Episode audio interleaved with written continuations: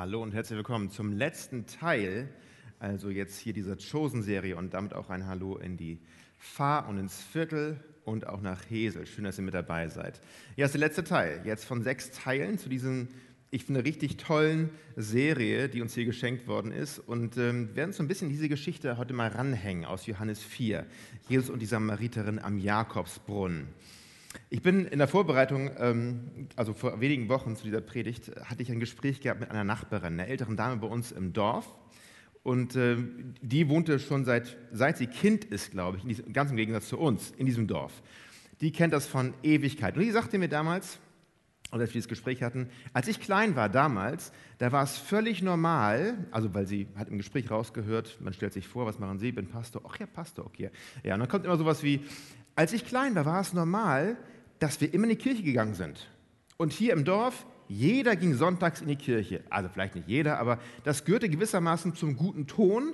Man ging sonntags halt, das macht man halt so, geht man in die Kirche.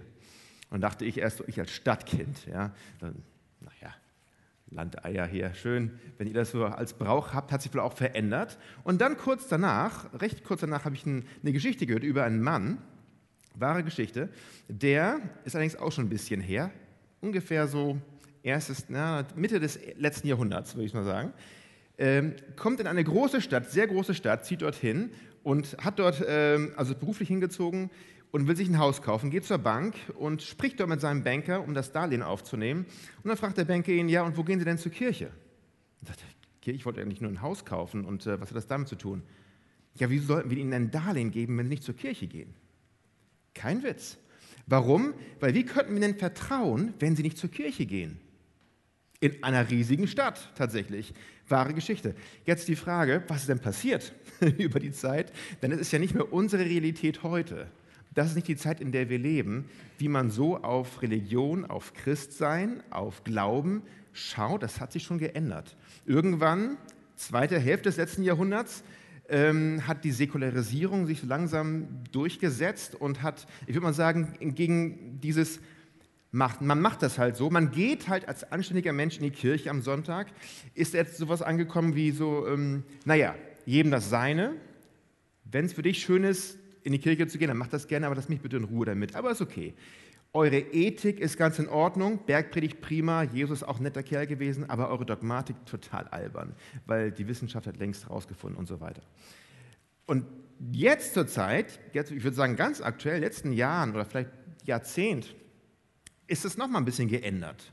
Und ich würde sagen, anstatt diesem ähm, jedem das Seine, ist es doch eher so, dass die Temperatur etwas steigt und das von dem ursprünglich mal, vielleicht jedenfalls in einigen Teilen der Welt, man macht das als anständiger Mensch, man geht in die Kirche, man ist irgendwie gläubig, man ist Christ, ist es schon schwierig, mit seinem Glauben klarzukommen in der Gesellschaft.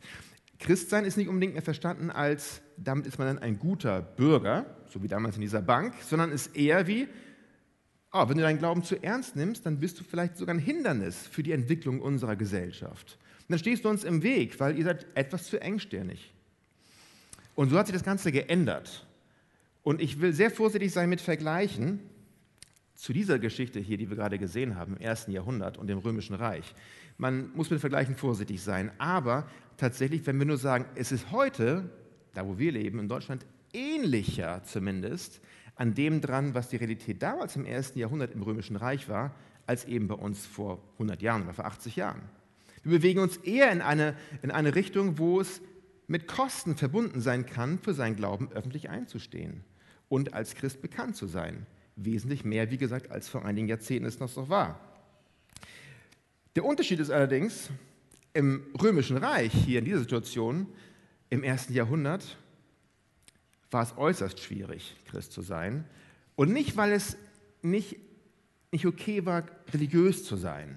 Religion war ohne Ende und man hatte Gottheiten, viele damals. Das Problem war eher für die Christen, dass sie zu exklusiv waren. Ähm, damals hatte jedes Dorf, jede Familie manchmal sogar, jeder Berufsstand hatte eigene Gottheit. Und auf einmal kamen die Christen und sagten, ähm, sorry, aber wir können da nicht mehr mitmachen. Wir, haben, wir glauben, es gibt nur einen einzigen Gott. Und äh, ja, ich bin vielleicht ein Hufschmied oder sowas, aber den, die Gottheit der Hufschmiede, die kann ich nicht mehr akzeptieren. Ich glaube nur noch an Jesus. Oder in diesem Dorf, wo wir herkommen, da haben wir diese Gottheit verehrt, aber mittlerweile nicht mehr. Und auf einmal hatten die Christen, galten als schwierige Person, weil sie waren sehr, sehr exklusiv mit ihrem Verständnis, dass es nur einen Gott gibt. Trotzdem, und das ist das große Rätsel, trotzdem breitete sich der christliche Glauben im ersten Jahrhundert stärker und breiter und weiter aus, als man überhaupt annehmen könnte. Und es ist tatsächlich bis heute ein Rätsel in der Geschichtswissenschaft, wie das überhaupt sein konnte. Ich euch ich wollte euch erst ein paar Zitate mitbringen von Büchern, aber ich habe es euch erspart, egal. Aber ich fasse mal zusammen. Es gibt wirklich keine plausible Antwort darauf unter Historikern. Wie kann es sein, dass sich unter so widrigen Umständen wie damals ähm, der Glaube, der christliche Glaube unter den Jesus-Nachfolgern so ausbreitete? Es gab keine Belohnung dafür, man war an den Rand gestellt, man wurde vielleicht sogar verfolgt in einigen, von Zeit zu Zeit, nicht immer, aber von Zeit zu Zeit. Man konnte mit seinem Gefängnis und man konnte mit Leben bezahlen. Es war durchaus schwierig. Wie, wie, man hatte keine Macht. Wie konnte es sein, dass sich der Glaube so ausbreitet und zwar so enorm schnell? Das ist eine gute Frage, die wir uns stellen können, gerade wenn wir jetzt feststellen, heutzutage, wie gesagt, ich will keine Vergleiche anstellen, zu eng, aber auch wenn heute es schwierig sein könnte, für seinen Glauben einzustehen. Was können wir lernen aus dieser Geschichte? Eine ganze Menge aus diesem Gespräch zwischen Jesus und dieser Samariterin.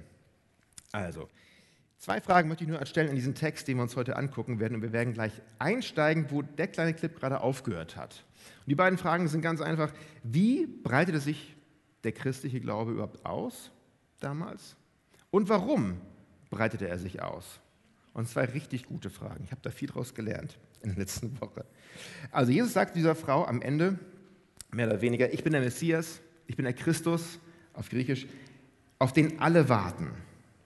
Und dann läuft sie zurück in ihr Dorf und jetzt lesen wir mal weiter ab Vers 24, Johannes 4, Vers 27, Entschuldigung, Johannes 4, Vers 27.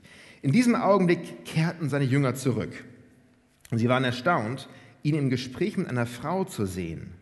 Aber keiner fragte ihn, warum er das tat oder worüber sie gesprochen hatten. Die Frau ließ ihren Krug neben dem Brunnen stehen, lief ins Dorf zurück und erzählte allen, kommt mit und lernt einen Mann kennen, der mir alles ins Gesicht gesagt hat, was ich jemals getan habe. Könnte das vielleicht der Christus sein? Da strömten die Leute aus dem Dorf herbei, um ihn zu sehen. Inzwischen drängten die Jünger Jesus etwas zu essen. Nein, sagte er, ich lebe von einer Nahrung, von der ihr nichts wisst. Wer hat sie ihm wohl gebracht? fragten die Jünger einander. Da erklärte Jesus, meine Nahrung ist, dass ich den Willen Gottes tue, der mich gesandt hat und sein Werk vollende. Meint ihr etwa, dass erst in vier Monaten zum Ende des Sommers die Zeit der Ernte beginnen wird? Schaut euch doch um. Überall reifen die Felder heran und sind schon jetzt bereit zur Ernte. Der Erntearbeiter erhält guten Lohn, aber und die Früchte, die er einsammelt, sind Menschen, die zum ewigen Leben geführt werden. Welche Freude erwartet beide zugleich? Den, der pflanzt und den, der erntet. Ihr kennt den Spruch. Der eine pflanzt und der andere erntet. Das ist wahr. Ich habe euch ausgesandt zu ernten, was ihr vorher nicht selbst erarbeitet habt. Andere hatten diese Arbeit schon getan. Und ihr werdet nun die Ernte einbringen. Viele Samaritaner aus dem Dorf glaubten nun an Jesus, weil die Frau ihnen erzählt hatte, er hat mir alles ins Gesicht gesagt, was ich jemals getan habe. Als sie dann mit Jesus zusammentrafen, baten sie ihn, bei ihnen zu bleiben. Deshalb blieb er noch zwei Tage. Und noch viel mehr Menschen hörten seine Botschaft und glaubten an ihn. Zu der Frau sagten sie, nun glauben wir, weil wir ihn selbst gehört haben und nicht nur aufgrund deiner Worte. Jetzt wissen wir, dass er wirklich der Retter der Welt ist. Also das ist die erste Frage. Wie hat sich der christliche Glaube so ausgebreitet? Hier kann man viel rausnehmen. Wir schauen wir nur auf einen einzigen Vers gleich. Diese Frau führt also unglaublich fast ein ganzes Dorf zu Jesus und, und tritt eine ganze kleine Erweckungsbewegung los. Und es ist faszinierend. Ich weiß nicht, ob du schon mal was erlebt hast. Sie ist nämlich alles andere als eine Expertin. Sie, ist, sie hat keine Ahnung von systematischer Theologie, sie hat keine Ahnung von historisch-kritischer Exegese oder irgendeiner Form von Exegese oder sowas. Sie ist nicht sehr bewandert, sie ist nicht sehr, sehr äh, theologisch oder missionarisch gebildet, sie hat kein Training gehabt. Sie ist ähm, kommt nicht in ihr Dorf gelaufen mit vielleicht einer geschickten Präsentation, um irgendein Projekt zu pitchen oder sowas. Sie hat keine, keine, keine Spiegelpunkte und ist gut vorbereitet. Alles das, was man so denken würde, wie kann man Leute überzeugen, ein Dorf zu Jesus führen? Sie bringt nichts davon mit. Sie ist denkbar schlecht vorbereitet. Sie kennt noch nicht mal die Grundzüge des Evangeliums. Jeder von uns oder die meisten von uns kennen vielleicht so ja, was wäre das Evangelium? Also hat Gott die Welt geliebt, dass er seinen eingeborenen Sohn gegeben hat, auf das alle, die an ihn glauben, nicht verloren gehen, sondern ewiges Leben. Ja, da ist das Evangelium schon gut da. Sie hat von sehr, sehr wenig eine Ahnung von, von sie weiß doch nicht mal, wer dieser Jesus überhaupt ist. Und trotzdem führt sie dieses Dorf zu Jesus, indem sie einfach nicht versteckte, nicht geheim hielt, was sie erlebt hatte. Und wir sprechen noch 2000 Jahre später über sie. Und macht sogar Filme über sie, wie man sieht. Gehen wir auf Vers 29 zu sprechen. Vers 29, da heißt es, kommt mit, also sie, sie läuft in ihr Dorf zurück und da heißt es, kommt mit, sagt sie, und lernt einen Mann kennen, der mir alles ins Gesicht gesagt hat, was ich jemals getan habe. Könnte das vielleicht der Christus sein? Und sie macht hier in diesem einen Vers zwei Dinge. Sie sagt zum einen, komm mit und lernt einen Mann kennen, der mir alles ins Gesicht gesagt hat, was ich jemals getan habe. Mit anderen Worten, hier ist einer, der mich offensichtlich in und auswendig kennt, der mich durchschaut, vollkommen. Ja, auch die schlimmen Dinge, die ihr alle wisst, sagt sie vielleicht zu den Dorfbewohnern, aber die ich gerne nicht breit trete, der kennt sie alle. Der hat mich durchschaut, der kennt meine dunkelsten Ecken in meinem Leben und er bietet mir trotzdem lebendiges Wasser an. Er kennt mich und er nimmt mich trotzdem an. Und er ruft mich, er streckt mir in gewisser Weise die Hand aus. Ähm, er ist einer, der mich liebt, der mich durchschaut. Und guck mal, was er für mich tut. Obwohl er mich kennt. Und er weiß, was mit mir passiert ist. Ich frage mich so, wenn man es mal auf uns überträgt. Ähm, wir alle haben wahrscheinlich so Leute in unserem persönlichen Umfeld. Das sind Menschen, die, wenn man sich ein bisschen länger mit ihnen auseinandersetzt, die lernen einen kennen, wir lernen sie kennen. Vielleicht ist es so der Kollege auf der anderen Seite vom Schreibtisch, nicht am ersten Tag, nicht in der ersten Woche, aber irgendwann weiß man ein paar Dinge über sich. Man schnackt in der Mittagspause und man lernt sich besser kennen. Oder ist vielleicht so der, der, der, Kumpel oder die Freundin aus dem Sportverein und man, man hat irgendwie so, es fängt an mit Lappalien und auf einmal fährt man Dinge über die Person. Oder vielleicht äh, ist da irgendeine Person beim Bäcker, die du aus irgendeinem Grund immer wieder triffst und nach einigen Wochen stellst du fest, oder du, du hast ein längeres Gespräch und du findest raus, ach Mensch, Mensch, die hat eine Schwester in Argentinien, wusste ich gar nicht. Und damals, als sie noch auf der Uni war, da hat sie als Taxifahrerin gejobbt. Man lernt sich kennen und man tauscht sich aus. Diese kleine Geschichte zeigt, man muss schon mit sehr viel Anstrengung geheim halten, dass man was mit Jesus erlebt hat, um zu verhindern, dass andere das rausfinden. Da sind Leute in deinem Leben und in meinem Leben um uns herum, die wir kennenlernen, die irgendwie an uns ein bisschen rankommen. Und natürlich, wir reden ja auch gerne mal, wir lernen Leute gerne kennen. Um zu verhindern, dass die wissen, dass ich Jesus nachfolge, muss ich das schon geheim halten irgendwie. Und das ist das, was diese Person, diese Frau nicht gemacht hat. Sie, okay, sie ist sehr, sehr platzt damit raus, okay, aber sie hält einfach nicht geheim, was ihr passiert ist, was sie mit Jesus erlebt hat. Und ich frage mich manchmal, wenn es sein kann, dass jemand irgendwann zu mir sagt, ach was, du bist Christ? Wusste ich ja gar nicht. Wie doll habe ich mich angestrengt, das geheim zu halten? Ist es vielleicht eigentlich eine ganz natürliche Sache, um die es hier geht, in ganz natürlich alltäglichen und ganz gewöhnlichen, genauso gewöhnlich wie diese Frau, das meine ich nicht abwertend, aber so ganz alltäglich zu sprechen über die Dinge, die einen bewegen, die einen verändert haben.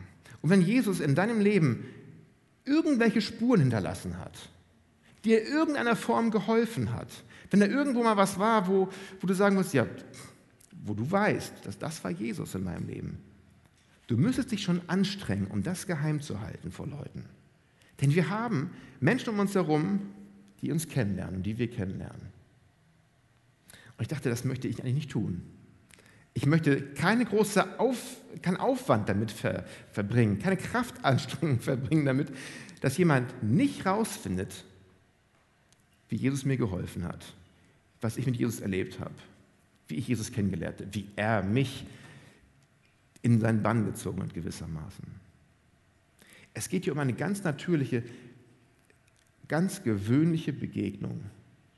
Nicht sehr strategisch. Diese Frau ist überhaupt nicht strategisch vorgegangen. Und die ersten Generationen von Christen, die konnten damals nicht große Anzeigen schalten und sagen, hier Veranstaltung, Abendgottesdienst oder wir haben irgendjemanden eingeladen, kommt mal vorbei. Wäre hochgradig gefährlich gewesen, sowas machte man nicht.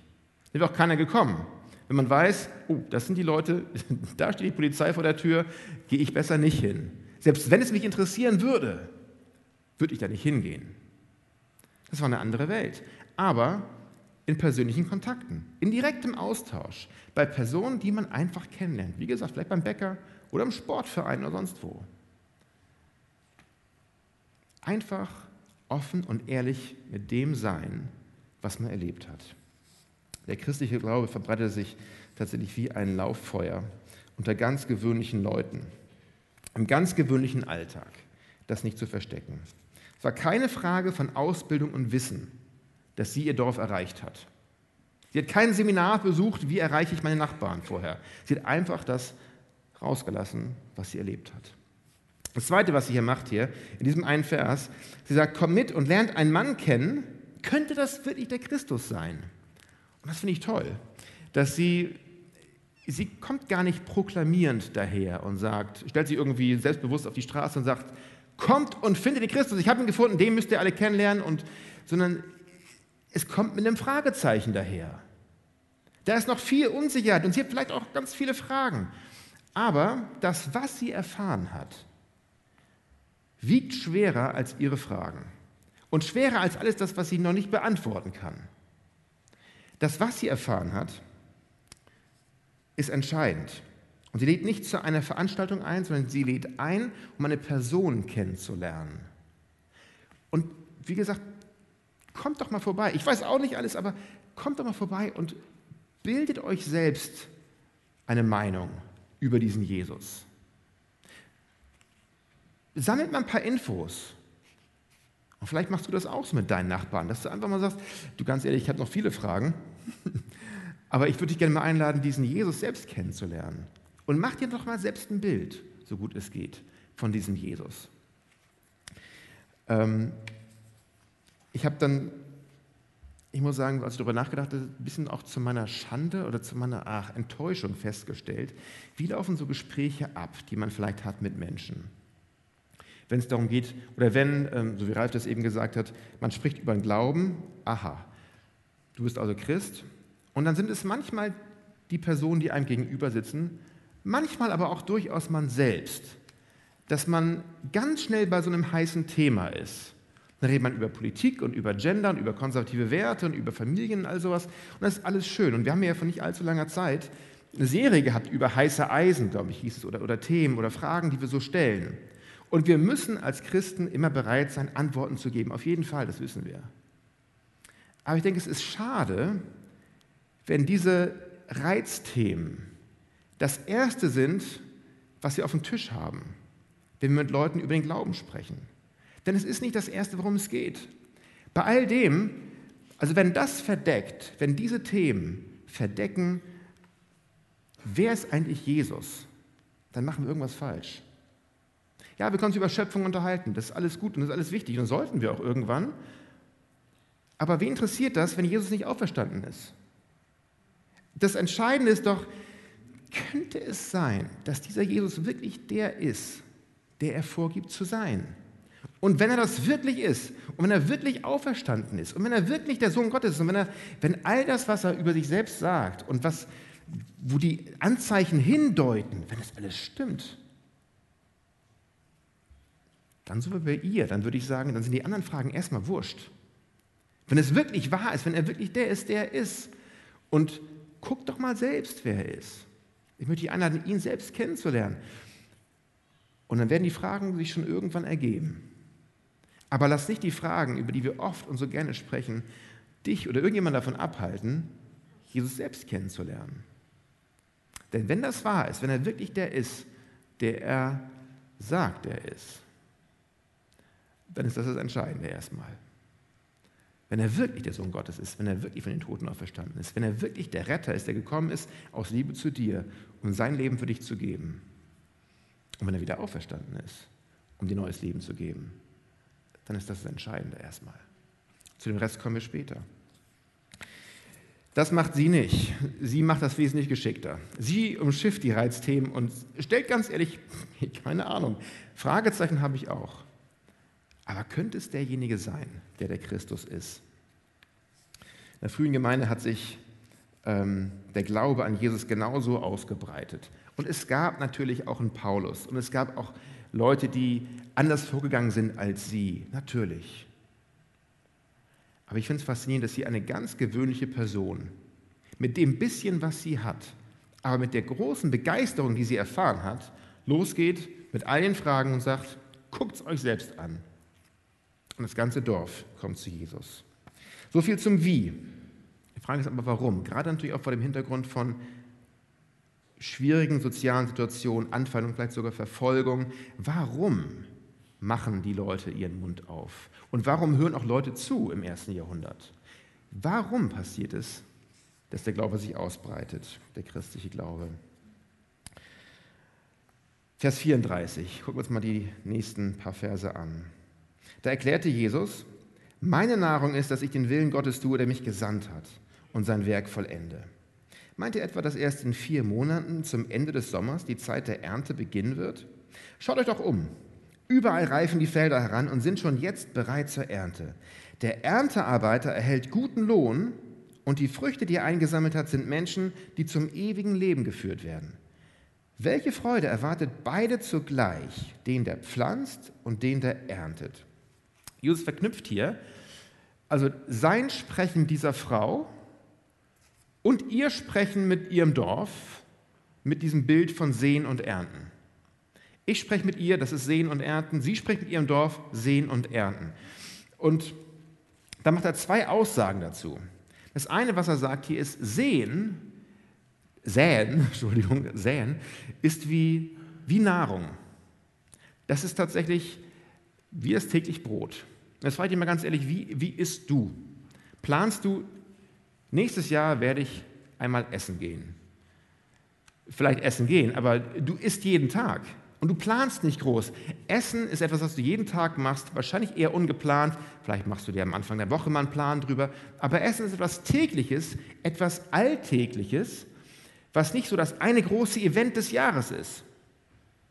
Sehen ist etwas ganz Gewöhnliches, Tägliches, weil Sehen ist wie Nahrung. Das rauslassen, offen und ehrlich zu sein mit dem, was Jesus mit einem gemacht hat, in irgendeiner Form, ist wie ganz natürlich, so wie Essen. Vielleicht gehst du einfach mal so in den Kühlschrank, holst dir eine Banane raus, ohne große Planung, mal schlägst du auch ein Kochbuch auf von mir aus, aber man macht es nicht so, dass es nur ähm, große strategische Aufwand bedeutet, sondern es ist etwas Natürliches. Wir essen nicht nur ab und zu, sondern wir essen ganz gewöhnlich und alltäglich. Und dann heißt es hier, Sehen geschieht aus Freude. Vers, 38, äh, Vers 36. Da heißt es, welche Freude erwartet beide zugleich? Welche Freude, welche Freude erwartet beide zugleich? Und zwar den, der pflanzt und den, der erntet. Ich habe schon gesagt, dass wir gerade im Moment sehr, sehr ähm, dörflich wohnen und hinter unserem Haus ein, sind zwei große Felder. Da standen bis vor kurzem noch große Ehren an Roggen drauf. Habe ich rausgefunden, Roggen. Ich dachte, das war Weizen, aber naja, Roggen. Und ähm, vor einigen Wochen auf einmal, zack, alles abgemäht. Und auf einmal ist alles weg. Und ich fand es faszinierend. Ich wollte euch noch ein Foto mitbringen, habe ich aber auch vergessen. Ist egal, ihr wisst auch, wie ein abgemähtes Feld sieht auch nicht sehr spektakulär aus. Ist nicht mehr viel da.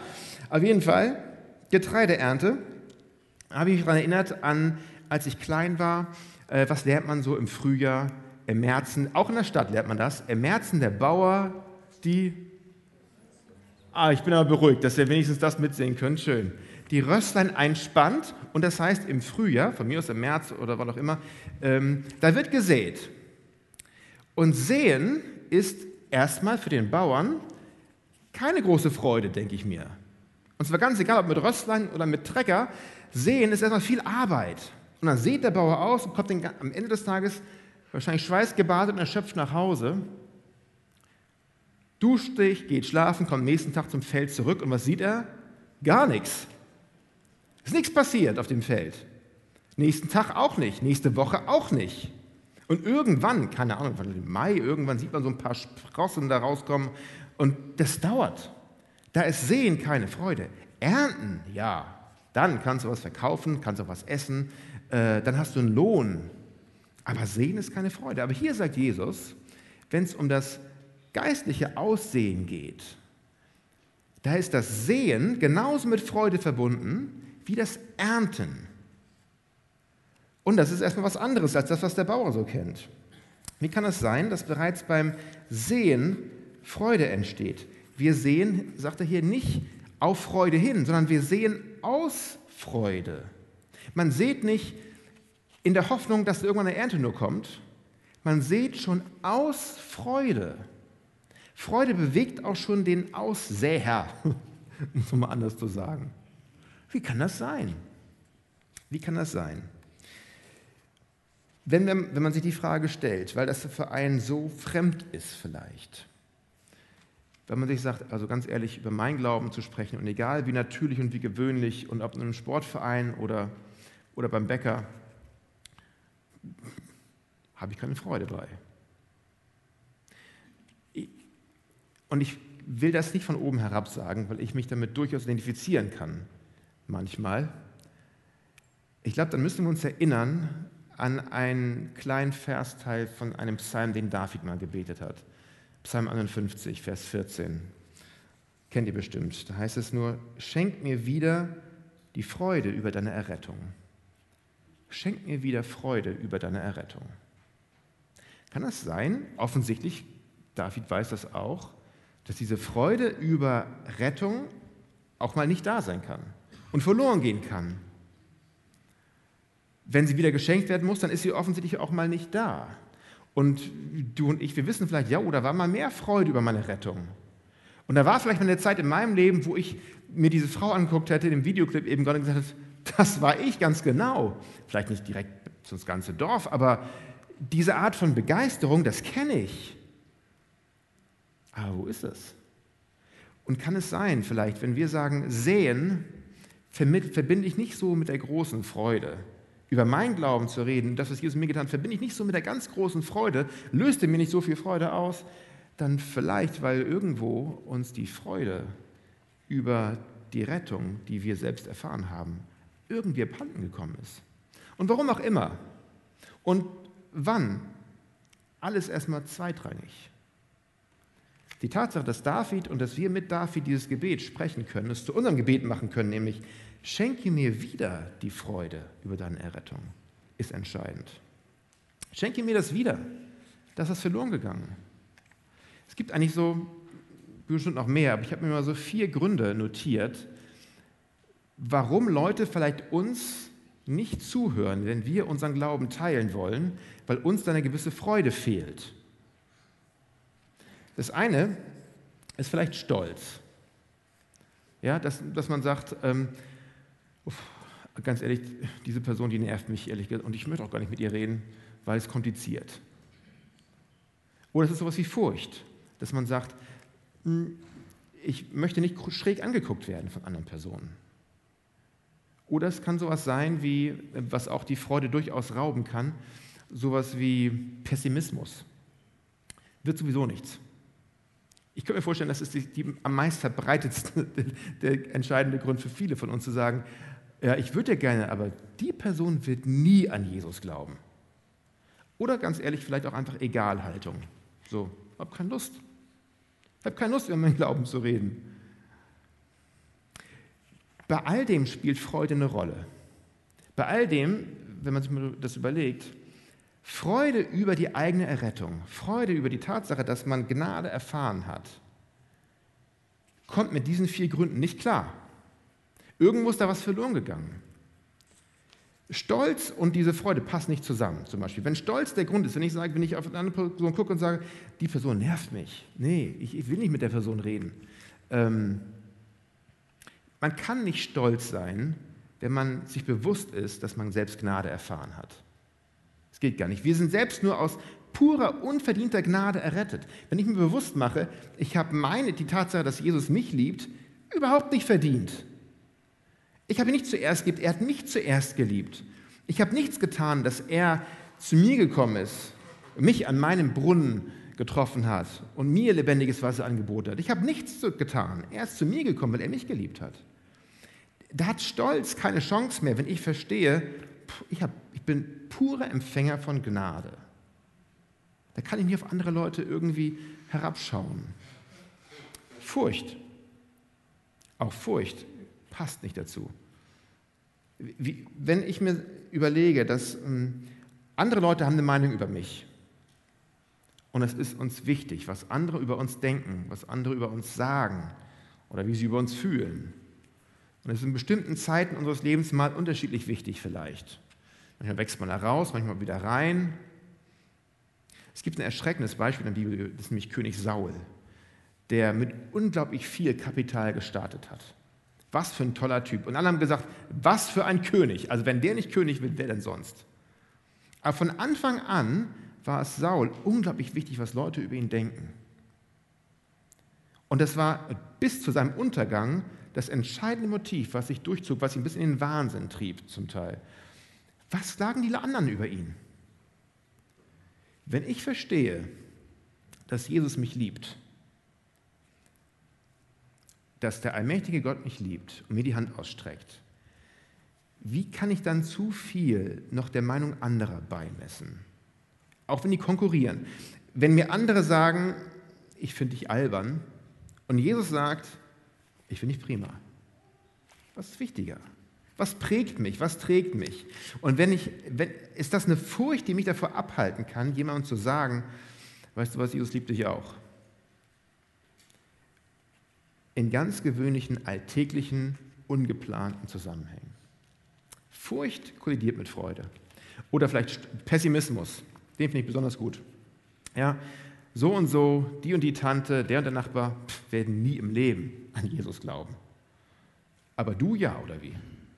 Mal im Ernst, bist du der Meinung, dass die Tatsache, dass du Christ bist, war das zu erwarten? Wenn uns, die, wenn uns das irgendwie abhanden kommt, dass deine Bekehrung zu Jesus, deine Buße ein gigantisches Wunder ist, dann haben wir was vergessen. Keiner von uns hier und nirgendwo auf der Welt ist ein, ähm, ein wahrscheinlicher Kandidat gewesen, um Christ zu werden, von sich aus. Und zwar ganz egal, wie, wie, wie gut benommen wir uns haben als Kinder, wie gut wir aufgezogen worden sind. Buße, Hinkehr zu Gott ist immer ein Wunder. Und keiner ist da irgendwie dichter dran als ein anderer. Keiner hat diesen Pessimismus verdient, zu sagen, bei der Person wird es nie was. Und vielleicht musst du noch einmal jemanden kennenlernen, wo du sagtest, oh meine Güte, also jetzt, jetzt glaube ich es bei jedem. Also wenn diese Person wirklich auf einmal anfängt, Bibel zu lesen, ja, dann ist alles möglich. Das gibt es wirklich. Und vielleicht musst du nur auf dich selbst schauen und dich selbst fragen, die Tatsache, dass ich Jesus liebe, dass ich Jesus nachfolgen will, ist ein gigantisches Wunder. Du kannst alles für möglich halten. Gott kann alles tun, wenn dir klar ist, dass Gott dich gerettet hat. Oder wie gesagt, die Egalhaltung. Es gibt einen, er ist vor kurzem gestorben, John Stott, ein, ein britischer Theologe, der hat das auf sehr na, schockierende Art und Weise zusammengefasst. Er hat es so gesagt. Nichts verschließt den Mund eines Christen so effektiv wie die geheime Kargheit oder Armseligkeit unserer geistlichen Erfahrung. Nichts verschließt den Mund eines Christen so effektiv wie die geheime Kargheit unserer eigenen geistlichen Erfahrung. Unseres eigenen Bewusstseins, wo ist eigentlich meine Freude über meine Rettung geblieben? Ich sollte mit David mitbeten. Herr, schenk mir neu die Freude über, meine, über deine Rettung, also an mir natürlich. Gott, der mich rettet. Warum hat man dieser Frau zugehört? Warum hat man den frühen Christen im ersten Jahrhundert zugehört? Wenn es gefährlich war. Warum hat man ihnen zugehört? Diese Frau war absolut überschwänglich mit dem, was sie erfahren hat. Es wäre, glaube ich, in dem Moment egal, weil da war jemand, der ist durch bestimmte Grenzen durchgebrochen. Haben wir gesehen, er, ist, er war Jude, sie war Samaritanerin, das machte man nicht. War, eine, war schon eine durchaus rassistische Gegenwart dort. Wir reden nicht mit euch, ihr seid irgendwie, mh. Hm. da ist er einfach durch. Auch Männer sprachen nicht einfach so mit Frauen an so einem Brunnen, so öffentlich. Da ist er direkt durchgerauscht und hat ihr gezeigt, ich nehme dich an, ich finde dich okay. Mir sind diese Regeln erstmal egal. Das, was sie bewegt, lässt sie einfach mal raus. Und die Frage ist, können wir das auch? Und zwar nicht groß geplant, sondern so wie man ist, ganz natürlich, ganz, ganz in gewöhnlichen Situationen, denn wir sind auch ganz gewöhnliche Menschen, genauso wie Sie. In einfach natürlichen Situationen zu sagen, das und das habe ich mit Jesus erlebt. Und könnte es sein, vielleicht für dich, guck doch mal nach, dass du dir ein Bild machst über diesen Jesus. Ich bin mittlerweile überzeugt davon, dass er der ist, der vorgibt zu sein, nämlich der Sohn Gottes, der gekommen ist, um mich zu retten. Und bei all den Fragen, die ich noch habe und die andere noch haben, aber einfach mal zu sagen, guck es doch mal selbst an. Das große Rätsel ist nicht nur, dass im ersten Jahrhundert dieser Glaube sich wie, ich wollte sagen, wie Unkraut verbreitet hat, aber dass wir selbst heute hier sitzen, ist aufgrund von solchen Erfahrungen geschehen. Was hätte sich damals diese Frau überlegt? Kannst du dir vorstellen, irgendwann mit 2000 Jahren, da sitzen, was ich hier so 80, 90, 100 Leute zusammen in Bremen und lesen deine Geschichte. Lass uns mal beten. Jesus, ich danke dir. Und ich bitte dich, dass du uns einen Moment der Stille gibst, wo wir uns die Frage stellen, habe ich meine Freude irgendwie eingebüßt? Die Freude über deine Rettung. Also einen Moment nehmen einfach der Ruhe und vielleicht mit David mitbeten.